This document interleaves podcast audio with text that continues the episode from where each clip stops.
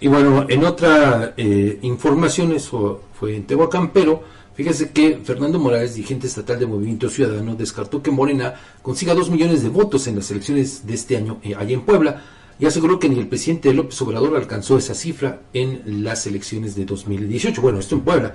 Esto luego de que Claudia Sheinbaum, precandidata presidencial, afirmara en entrevista con 24 Horas Puebla que su partido tendría dos millones de sufragios y un triunfo arrollador en esa entidad.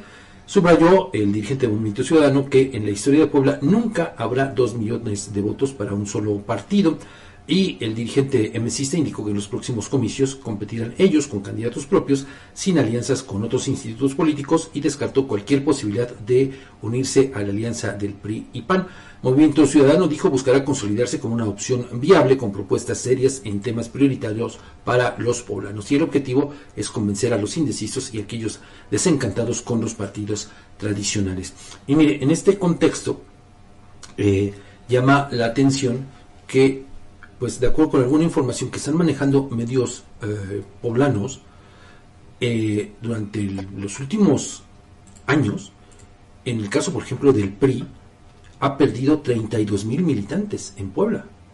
En todo el país se habla que el tricolor, bueno, han, han dejado las filas del tricolor más de 600 mil personas. Fíjate nada más. Importante. Y le digo, esos datos son los que están manejando justo ahora, digo, algunos medios de comunicación poblanos. Ahora, recordemos que eh, fue en Hidalgo donde también, incluso a nivel nacional, fue notado Fabián. Así es. Porque dirigentes, diputados, presidentes municipales que están, que forman parte del PRI, dejaron al partido, ¿no? Y con ello dijeron se llevarían pues a una gran cantidad de militantes. Bueno, pues así las cosas en los partidos políticos. Y bueno, fíjese, nos sirve incluso para hacer la reflexión.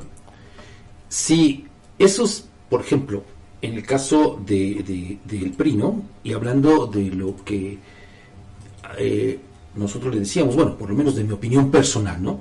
De que no tendrían que tener los partidos políticos dinero público, ¿no? Y que tendrían que vivir de la aportación de las cuotas de sus militantes. Imagínense si esos 32 mil militantes que dejaron el PRI en Puebla hicieran sus aportaciones que les tocan. Imagínate, de a 100 pesitos, más o menos. Son 100 pesitos mensuales. Más ¿Cuánto sería? Pues imagínate, o sea, es, es, es una muy buena cantidad, por supuesto. Bueno, imagínese usted, ¿no? Pero, pues el problema es que no, no pagan sus cuotas